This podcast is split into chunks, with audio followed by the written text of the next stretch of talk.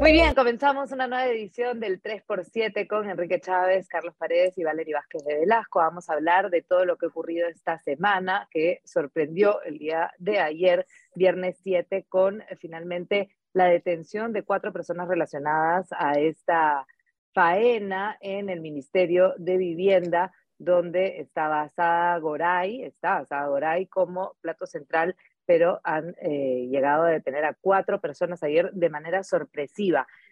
Comenzamos eh, antes con la situación de la mesa directiva y hablamos un poco también de la toma de Lima y después ya entramos a los detalles de lo que ha ocurrido en las últimas horas en el caso de Salatil Marrufo y todos sus cómplices. Eh, mesa directiva del Congreso, este es el mes de julio, julio llegó, lo decíamos la semana pasada, y ahora se comienzan a pelear los puestos en la mesa directiva que va a estar todo el próximo año este, manejando el Congreso de la República. Habíamos también contado lo de Valdemar Cerrón, ¿no? Este anuncio de que él iba a ser parte de un acuerdo con la derecha. ¿Qué ha pasado esta semana? ¿Se mantiene el acuerdo? ¿Se le quemó el plato antes de meterlo al horno? ¿Cómo vamos? Le ha salido competencia a la derecha, ¿no? Así es. Eh, porque ahora lo que llaman el bloque de centro izquierda, que básicamente está alentado por los niños de Acción Popular, una facción de Podemos Perú que ha crecido esta bancada de Luna con algunos no agrupados que se han eh, incorporado. Así que quieren hacer un acuerdo de siete bancadas, entre las que va a estar obviamente Perú Libre y están ofreciéndole varias cosas por sus 16 votos. Estaría Acción Popular, Perú Libre, Juntos por el Perú, que ahora está asociado también eh, a otro grupo, ¿no? Eh, Podemos Perú, Bloque Magisterial, Perú Bicentenario, incluso algunos no agrupados como Katia Ugarte, por ejemplo, que ya eh, al parecer estaría en conversaciones. La idea es tener 70 votos o más y la discusión es, a cambio de los 16 votos de Perú Libre, ¿qué le van a dar a Valdemar Cerrón? Ellos están pidiendo la primera vicepresidencia, ¿no? Eh, la derecha quería hacer lo mismo, entonces me da la impresión que el fiel de la balanza para esta elección de la mesa directiva va a ser Perú Libre. Los 16 votos de Perú Libre pueden inclinar la balanza para un lado o para el otro. Eh, ¿Cómo van a hacer? Porque la, la, pregunta básica es quién va a presidir esa lista. Y lo que han propuesto estas siete bancadas es que cada una de las siete presente un precandidato. Guido Bellido ha dicho que él se abstiene, que no va a presentar candidato, entonces serían seis. Y de esos seis harían una suerte de elección interna, una primaria de la centro derecha, entre comillas. El más votado iría como presidente y de ahí sucesivamente primera, segunda y tercera vicepresidencia. Se, no, se están voceando tres nombres, básicamente. Los tres nombres son Luis Aragón, ex Acción Popular del Cusco, que ya se presentó en la elección pasada, Edgar Raimundo, que es de izquierda de Juntos por el Perú, el, hombre que blindó a Dina Boluarte, recuerdan en la subcomisión de acusaciones constitucionales, muy pegadito a Sigrid Bazán. Y está Carlos Ceballos, que también perteneció a Acción Popular de Puno, que lo relacionan con los niños, ¿no? Eh, estos tres son los nombres más voceados. El problema es si van a tener eh, fuerza y legitimidad para presentarse de cara al país, porque los niños están detrás de esto, ¿no? Queda clarísimo. Claro, lo que llama la atención es cómo es que Perú Libre, de alguna manera, es quien tiene al final la última palabra, ¿no? Se están peleando por Perú Libre, ya sea la derecha, ya sea la izquierda y el centro, niños incluidos, pero eh, ¿por qué solamente primera vicepresidencia? ¿Por qué, por ejemplo, Perú Libre no estaría entre estos, eh, estas posibilidades para la presidencia del Congreso? ¿No les interesa a ellos? Es que, es que, a ver, lo que, lo que pasa es que Perú Libre es un actor de todas maneras ideológicamente extremo, aunque últimamente pues el tema utilitario sea, sea lo que prime. En la configuración anterior, no sé si ustedes tienen esa, esa, información también, pero en la configuración fujimorista, que no se ha abandonado, ¿no? Por cierto, está todavía en, negociaciones. Nunca ha perdido terreno nomás. nunca estuvo en juego que Perú Libre sea eh, la presidencia de la mesa directiva. Es decir, estas declaraciones de Miki Torres tienen un montón de fuegos artificiales, porque, compadre, nunca dijeron que iban, que iban a estar en la presidencia. Se negociaba, como dice Carlos, la primera o la, o la segunda, pero además con el tema del Fujimorismo que, ojo, estaba armando una configuración eh, con Perú Libre que no necesariamente implicaba al resto de la derecha. Tenías también retazos por ahí, porque recordemos, ¿por qué se eligió el defensor del pueblo? Gracias a Perú Libre, el defensor, a, Fuerza Popular. El defensor del pueblo es al apoyo de Fuerza Popular. Exacto. Las otras dos bancadas claramente de derecha no votaron por Gutiérrez. Solamente fue Fuerza Popular. Entonces, Fuerza Popular, el problema que tiene es que ahí que tiene, quiere tener un liderazgo o quiere de alguna manera estar opuesta incluso ¿no? a, las otras dos bancadas de, derecha, cuando lo lógico sería que la derecha vaya unida y pescara votos de aquí y de allá, ¿no?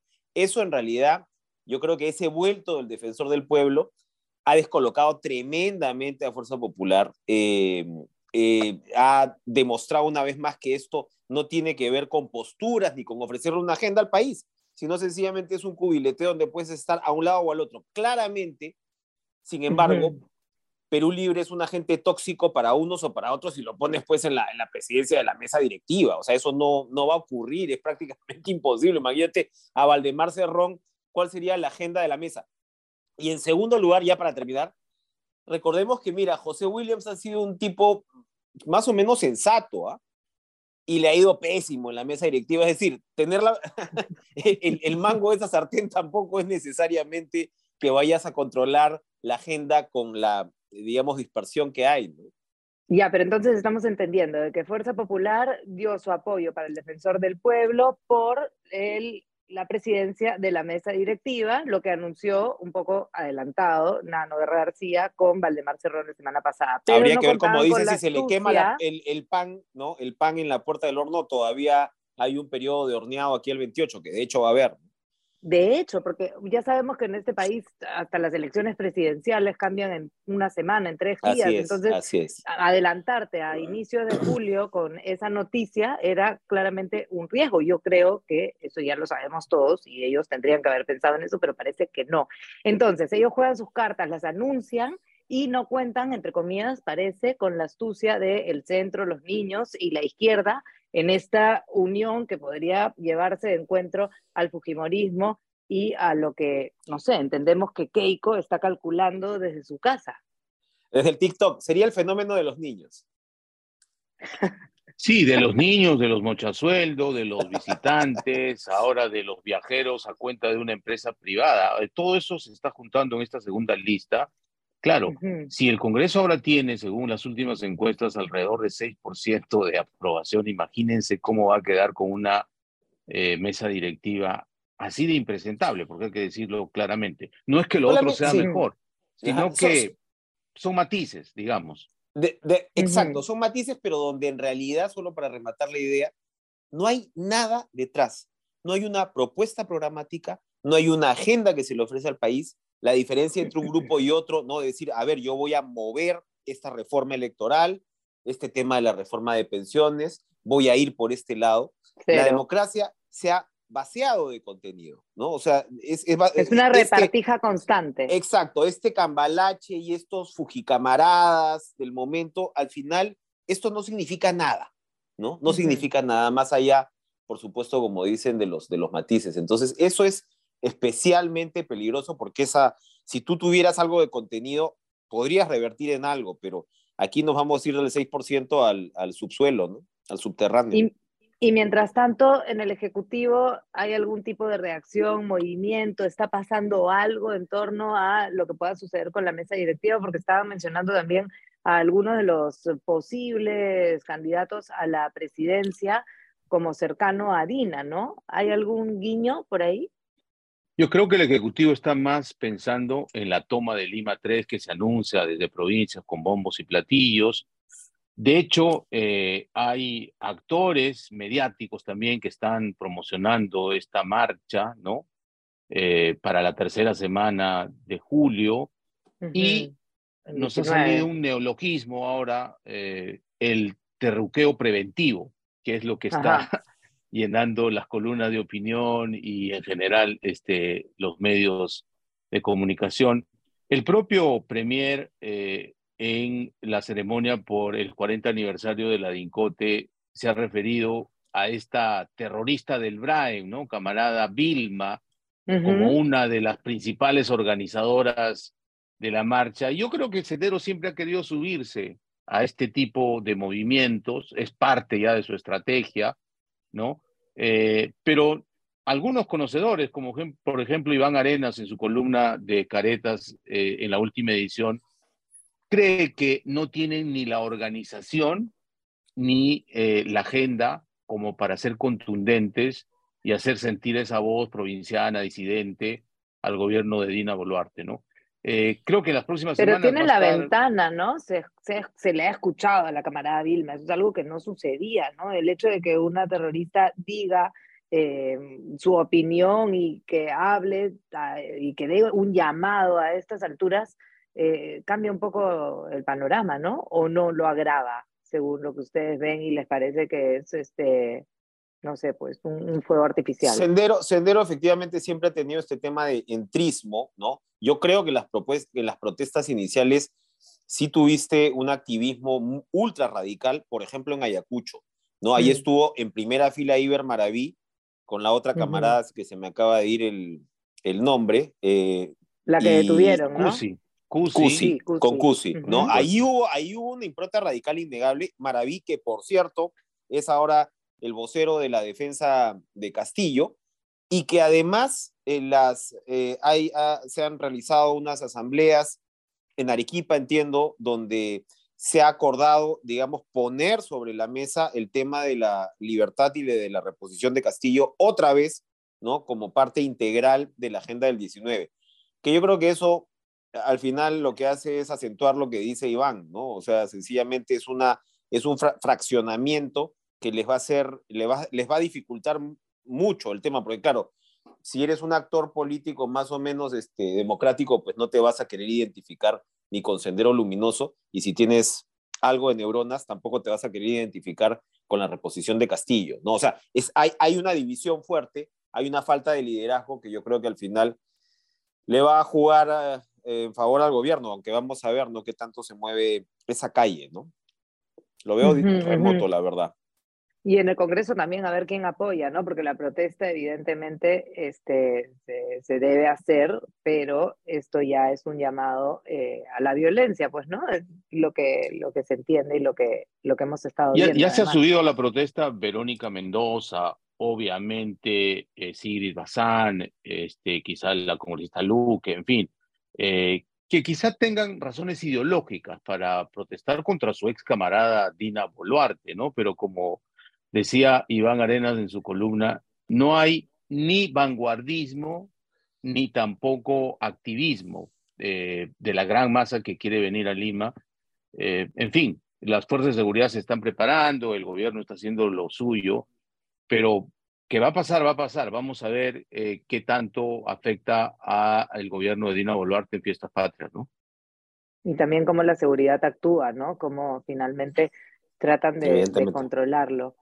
Este, vamos al tema de, lo, último de la semana, ¿no? Lo que ha pasado ayer fue sorprendente. Este, se esperaba que se detuviera a Sada Goray, a Mauricio Fernandini y a, dos personas más eh, de este caso de corrupción en torno al Ministerio de Vivienda, porque ella estaba llegando a Lima supuestamente para hablar con la fiscalía, pero entendemos que con garantías de que no la detuvieran, ¿no? Si te, la fiscalía te llama y tú accedes a ese llamado, eh, me imagino que es diciendo, ok, yo voy, pero no me, no me den una detención eh, preliminar, como es la de este caso de 10 días, según, según se ha informado. Pero claro, es una detención preliminar que en todos los casos luego eh, muta a detención preventiva, ¿no? O sea, si el Poder la mayoría, ¿no? te atraca, te atraca la detención preliminar, pasan esos 10 días y por lo general muta. Ahora, el tema es qué va a hacer la fiscalía de aquí en esos 10 días, porque Asada Goray, como dices, la detienen llegando de Estados Unidos, que habría que ver cuál es su estatus de colaboración, y Mauricio, que tiene la confesión sincera, lo detienen en la cola de la renovación de la visa gringa, ¿no? O sea, claro, si estabas reno... Si estabas sí, pero si tú vas a hacer, yo, yo ahí creo que eh, si tú vas a renovar tu visa, eh, no creo que estés haciendo pues una jugada muy secreta como para escapar, ¿no? Estás haciendo tal vez de acuerdo, un tema pero, más bien de rutina. que ha, sido, ha sido totalmente sorpresivo. digamos, encaja con la llegada de Sada Goray, que no sé, no sé si, Mauricio no se vincula, conocido. si se vincula a un tema con otro, pero si tú estás haciendo movidas de pasaporte, lamentablemente tampoco habla muy bien, o sea, en una situación como la que estás tan delicada, ¿no? A eso me refiero. En todo caso es torpe. Sin duda la foto de Mauricio con el pasaporte en la mano, enfrente de la, del consulado pues, gringo, no ha sido feliz eh, para no, no es afortunado, pero el hecho es que los, los dos son detenidos en estas circunstancias donde claramente no se lo esperaban. Entonces habrá que ver si en estos 10 días lo que la fiscalía quiere es ajustarlos y lo, porque ojo a la, a la prima, ¿no? A Pilar Tijero no la han no la han detenido y según su abogado es porque ella no representa ningún peligro. ¿No? Entonces hay una claro, diferenciación. Que es todo lo contrario a lo que se ha dicho durante toda la semana. O sea, Porque se supone que Pilar era, o sea, Mauricio era el intermediario de la prima, más o menos, ¿no? Entonces, claro. No más o menos, o sea, en realidad, supuestamente ella es la que tiene la relación y Mauricio, supuestamente.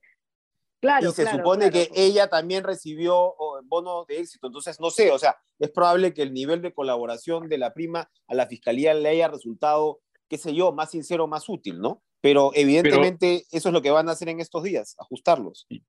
Yo creo que la gran pregunta en este caso es eh, resolver qué ha pasado, qué ha cambiado en estas últimas semanas para que el equipo especial que dirige la fiscal Marita Barreto haya solicitado al juez esta detención preliminar para ambas personas. Y tengo información no para la prima por ahí, ¿no? Eh, ella llegó en junio, eh, perdón, en, la primera semana de mayo para hacer una declaración presencial y ahí se le dio otras reglas de juego de la comparecencia restringida y se le dijo que tenía que pasar control biométrico cada dos meses, ¿ok? Entonces, la llegada de ayer en la noche, llegó vía Colombia, llegó diez y media de la noche, para pasar su control biométrico esta mañana. Pero se encontró con un equipo de televisión, de un programa dominical que la estaba esperando en el aeropuerto con, el, con la información precisa.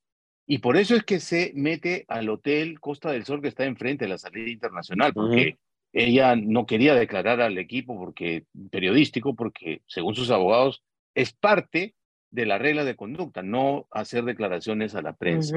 Esta mañana me cuenta su abogado que se comunicó con la fiscalía, le dijeron no se preocupe, espérenos ahí, vamos a ir para pasar control biométrico y se presentaron con una orden de captura aprobada por el juez. Eh, simultáneamente estaban haciendo lo propio con Mauricio, ¿no? Y hay orden de detención para otras personas más, como ha dicho Valerie. Eh, creo que en las próximas horas se va a determinar si es que el equipo especial en este proceso de corroboración ha encontrado alguna pieza algún testimonio, alguna historia que Sada Goray y Mauricio Fernandini no le han contado a la fiscalía y la fiscalía ya empieza a dudar de su testimonio y les pierde la confianza, por eso es que procede a el pedido. Ahora, también hay que ser sinceros y decir que ha habido una gran presión mediática, si uno mira eh, las opiniones, los reportajes en los medios masivos, todo el mundo decía al unísono por qué Sada Goray no está detenida si es la cabecilla de esta organización criminal. Claro, aunque ha habido algunos matices diciendo que ella era poco menos que la testaferra de otros grandotes que habían puesto el dinero sin aportar mayor prueba. Pero es un caso muy mediatizado. Sí, y no es ella la que esta semana o al fin de la semana pasada salió diciendo que Mauricio no tenía nada que ver, que en realidad ella también era una víctima de Pilar Trijero, la prima, y que Mauricio era una gran víctima de su prima, que él no sabía nada, que además toda la plata se la dieron a la prima y que Mauricio, mm, no sé, o sea, tuvo un pago, pero sin saber que venía del fondo. Y la, y la prima está en su casa. Este tema de corrupción. Y la prima está en su y la prima está en su casa. Claro, ese, ese es el tema. Al final, ¿qué es lo que ha pasado? La prima tiene que haber hablado y ahora será la colaboradora más importante del caso. Y, y, ahora tiene más víctimas o, las víctimas ya. Y recuerden que Salatiel Barrufo ha salido de prisión y también está, entiendo, colaborando y aportando más evidencias. Entonces, ahí hay alguna, alguna pieza de ese rompecabezas para la fiscalía no le está cuadrando y por eso que ha tomado esta decisión de pedir detención para ambas personas, ¿no? ¿Tenemos alguna novedad para el domingo, así algún adelanto que nos puedas dar, Carlos? Adelantemos, adelantemos. algo de carnecita. Un aroma, un aroma. O, qué podemos mirar así en el futuro de la próxima semana? Mira, eh, básicamente lo que hay es eh, algunas investigaciones en el Ejecutivo.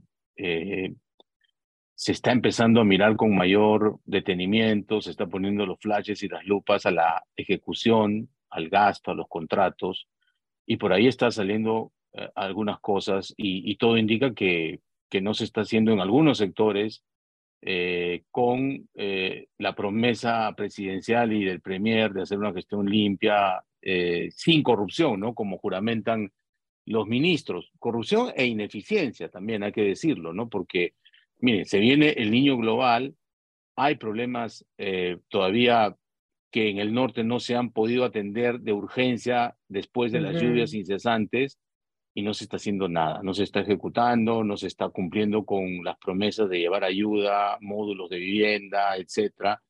Hay una suerte de paralización por un lado y, y por otro lado contratando a las mismas personas de gestiones pasadas que no necesariamente tienen currículum, ¿no? Hay una relación causa, hay una relación causa-efecto, hay una relación causa-efecto que ya con el tiempo uno ve. Cuando comienzas a caer en estos gabinetes mediocres, como el que ya estamos teniendo ahora, los resultados están a la vuelta de la esquina. Entonces, rápidamente para cerrar, ¿cuáles son los sectores, cuáles son los ministros que tendrían que cambiarse con urgencia este 28 de julio? Si pudiéramos decirle a la presidenta, a la presidente, este, a ver, estos son los, los ministerios a cambiar de todas maneras. ¿Cuáles serían Desde mi punto de vista, urgentes?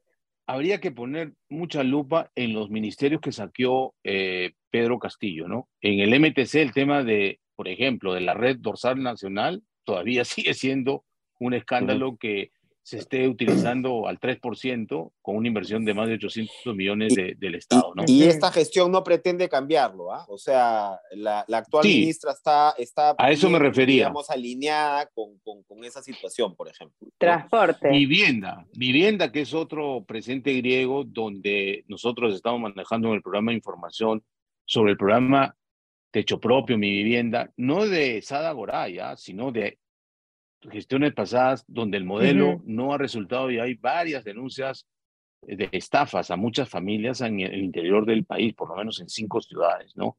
Eh, luego tenemos el Ministerio de Agricultura, que ahora se viene con todo este tema de, del niño global. Eh, no se está gastando el dinero que, se, se, está que se ha destinado para los trabajos de prevención y no sé qué se está haciendo eh, luego también el Ministerio de Salud, ¿no? El Ministerio de Salud es salud increíble, que se están perdiendo vacunas porque se ha roto la cadena de frío. Eh, nosotros tenemos una denuncia coincides con todos los vacunas pasadas de que se están ¿ah, utilizando, ¿no?